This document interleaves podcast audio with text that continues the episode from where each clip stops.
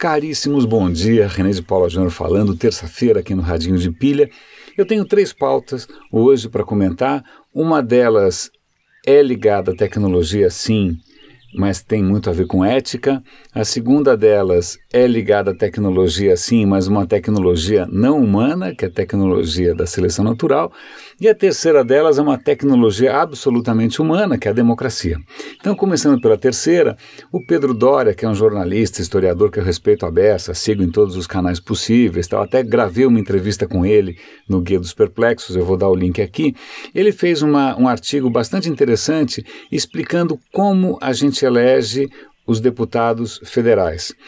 Eu não tinha ideia, o sistema é relativamente complexo, mas o que é interessante é que ele explica os desdobramentos, as consequências e os riscos das diversas maneiras de você eleger é, os políticos. Então, é, é uma leitura legal. Eu não vou resumir aqui, porque, obviamente, eu já esqueci tudo. Eu tenho uma dificuldade brutal com essas coisas, eu sempre esqueço. Mas eu vou dar. A, foi uma leitura muito, muito interessante. A gente não está tão mal na foto assim. A gente segue um sistema que muitos países civilizados, é, ou mais civilizados que a gente, utilizam. O segundo é, tema de hoje, como eu mencionei, tem a ver com seleção natural né, que é um, eu acho fascinante, né? Eu acho que Darwin, eu tinha que ter um busto dele aqui em casa, porque Darwin realmente foi revolucionário e é um experimento muito simples feito por Harvard. Eles pegaram uma placa, sei lá, de meio metro por um metro, alguma coisa assim, é, em que eles colocaram, dividiram essa placa em faixas. Cada, numa primeira faixa, eles colocaram é, quando você vai crescer bactérias, você coloca, eu esqueci como é que chama, não é Petri dish, tem um nome isso. Bom, tem uma substância que é um gel que você coloca para as bactérias se multiplicarem, né? Para você fazer uma cultura de bactérias. Então ele fez, fizeram várias faixas. É, na primeira faixa nada, purinha. Na segunda faixa antibiótico suficiente para, em princípio, matar as bactérias. Na segunda, na terceira faixa é, 10 vezes a concentração do antibiótico, depois uma faixa com 100 vezes a concentração do antibiótico e por último uma faixa com mil vezes a concentração do antibiótico. Aí o que, que você faz? Na primeira faixa que estava limpinha, você coloca ali uma, uma, uma pancada de E. coli, que é uma bactéria que não é das mais amigas da espécie humana, você coloca a E. coli ali e filma, né? deixa gravando. É fascinante, porque se percebe que as bactérias começam a se multiplicar rapidamente, ocupam a primeira faixa. Aí na divisão com a faixa que tem um antibiótico, pum, para, para ali, fica uma divisão clara. Mas de repente você começa a perceber que em alguns pontinhos da, da fronteira, da, diviso, da divisão ali, surgem bactérias mutantes que conseguem sobreviver a esse, esse, antibiótico. Essas bactérias mutantes ocupam essa segunda faixa, bum, batem na terceira faixa Pronto, mesmo fenômeno. Barra praticamente todo mundo, mas algumas mutantes vão escapando. Em suma, em, no final, é, essas as mutações todas vão avançando até ocupar sem o menor problema aquela faixa que tinha mil vezes a concentração de antibiótico. Bárbaro, porque você está vendo a evolução acontecer em tempo real. Isso é seleção natural. Você tem mutações ali, as mutações são beneficiadas, né, sobrevivem melhor, se reproduzem mais, e aí eles inclusive fazem um diagrama mostrando todas as mutações e todas as ramificações que a bactéria é, conseguiu é, desenvolver e vencer o antibiótico, o que explica porque o abuso do antibiótico para qualquer bobagem está levando a gente a criar superbactérias, porque por em 11 dias, 11 dias, a bactéria conseguiu se adaptar a uma dose mil vezes maior, significa que a gente está meio perdido. Assistam, é um puta vídeo legal, é do pessoal de Harvard, muito bacana.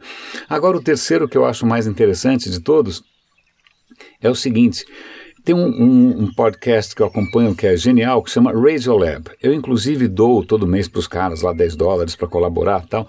E eles são muito bons, eles cobrem uma gama de, de assuntos, mas dessa vez eles estão fazendo o que em jornalismo a gente chamaria de uma suíte, é, é a continuação de uma reportagem. Eles tinham feito um programa chamado Olho no Céu, algum tempo atrás.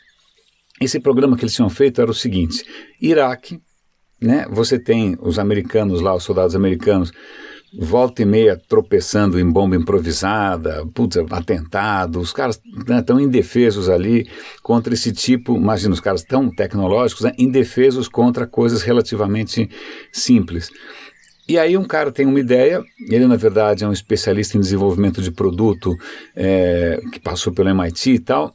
Eles fazem o quê? Um, um drone, que é um aviãozinho, que fica voando a milhares de metros de altitude, né, em cima, por exemplo, de Fallujah, é a cidade que ele cita.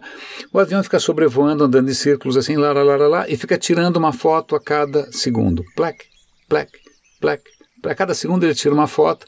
Essas fotos vão parar numa central de controle Aí o que acontece? Aconteceu um atentado, bum! Aí o cara vai lá, dá um zoom na parte da cidade em que aconteceu o atentado, identifica ali onde foi, aí ele começa a voltar no tempo e vê e voltando, voltando, até encontrar, opa, olha aqui o cara que deixou a bomba. Opa, de onde esse cara veio? Aí você vai voltando no tempo, você consegue reconstituir o que aconteceu e chegar, sei lá, ao quartel-general dos caras, ao muquifo, né?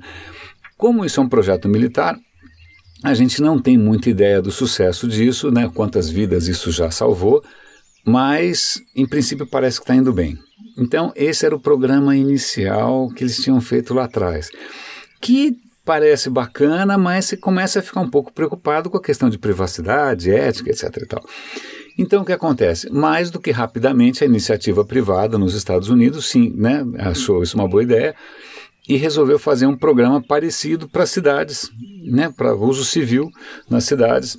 Um programa parecido, é um drone, a câmera até melhor, uma foto a cada segundo. Aí aconteceu lá, a velhinha morreu de bala perdida, puta, volta para trás, aí você consegue localizar da onde saiu o bandido, consegue prender. A questão é a seguinte: os caras foram tentar vender isso no mercado americano, mas estavam encontrando uma certa resistência. Aí chegou alguém de uma cidade é, mexicana, que fica perto da fronteira, que é Juárez, é, Juárez, não sei como é que fala, que é uma cidade violentíssima, centenas de assassinatos por mês, sequestro, um horror tal.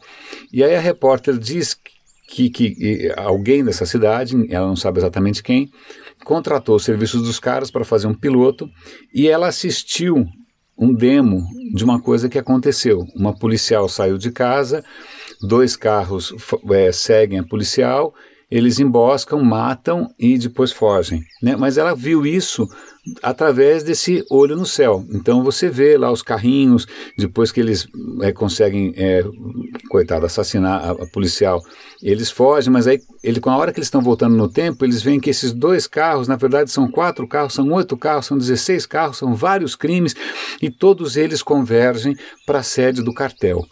Então aquilo que era só um crime isolado, através desse olho no céu, passa a ser uma super ferramenta para você conseguir identificar padrões muito maiores.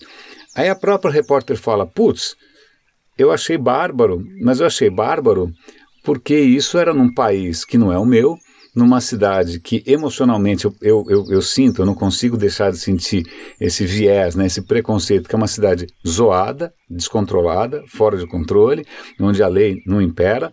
Então, é, eu fiquei empolgada porque não era no meu quintal. Né? Aí o que acontece? Essa empresa começou a tentar vender isso em cidades americanas. E as cidades americanas, com, né, com um pouco mais de transparência, promovendo audiências públicas, perguntando para a população: e aí, o que, é que vocês acham? Aí uma parte da população acha ótimo, fala: putz, tá mais do que bom. Eu quero uma cidade segura, eu quero poder sair tranquilo. Né? Mas aí uma parte da população fala: peraí, como é que é essa história? É, essa imagem você consegue me identificar? Qual é a resolução? Quanto tempo elas ficam disponíveis? Onde elas estão armazenadas? Quem tem acesso? Né? Aí, em suma, isso provoca um certo mal-estar na sociedade civil e nenhuma cidade compra. Os caras estão tentando vender isso no mundo inteiro Moscou, Roma, o diabo e a sociedade civil sempre com o pé atrás. E aí vem mais um desdobramento maluco de novo, como o setor de tech às vezes pode ser pouco sensível a questões éticas e legais, é, dois milionários, acho que do Texas, dois caras do setor de tecnologia, ligaram para esse tiozinho aí e falaram: seguinte, a gente vai bancar um projeto piloto, vocês escolhem a cidade aí, a gente paga. E aí eles identificaram uma cidade que é Baltimore, onde o chefe de polícia tem autonomia suficiente para contratar um negócio desse sem passar pela prefeitura. Moral da história: começaram a fazer um projeto piloto bancado por, por esses milionários texanos de tecnologia e, mais do que rapidamente, conseguiram identificar ah, quem matou a velhinha foi aquele cara ali que fugiu não sei para onde e tal. Ok, isso a hora que vai para a justiça, vem a questão: essa prova foi obtida de uma maneira lícita ou não? Pronto, aí começa. Porque por mais que a Constituição americana preveja essa questão da, da, da, da justiça, etc. e tal, se começa a entrar numa zona cinzenta. Então, é, em suma, isso está em andamento. Né? É, até que ponto outros lugares do mundo vão ter essa transparência ou essa precaução jurídica, isso já não está acontecendo. Agora, vamos imaginar que isso pode estar sendo usado é, não só pela polícia, mas talvez pelos bandidos, ou talvez por algum partido ditatorial, ou talvez pelo PT, ou talvez pelo PMDB. A tecnologia está aí e as questões éticas são bastante pungentes. Eu, eu fico meio de cabelo em pé, embora eu tenha aquela sensação de que, é, como diria a ex-presidente, o dentifrício saiu do tubo. Ou né, a coisa subiu no telhado. Caríssimos, é, Tentem ouvir o episódio da Radiolab, tentem assinar o podcast da Radiolab, vão dar uma olhada lá no artigo do Pedro Doria, assinem a newsletter do Pedro Doria, é muito bacana. E toda vez que alguma, algum jovem, alguma criança, algum é, é, cético é, quiser entender um pouco melhor a evolução, mostrem esse videozinho que quem sabe o cara para de tomar antibiótico à toa. Pelo menos isso. Caríssimos, grande abraço. René Paulo Júnior aqui no Radinho de Pilha e até amanhã.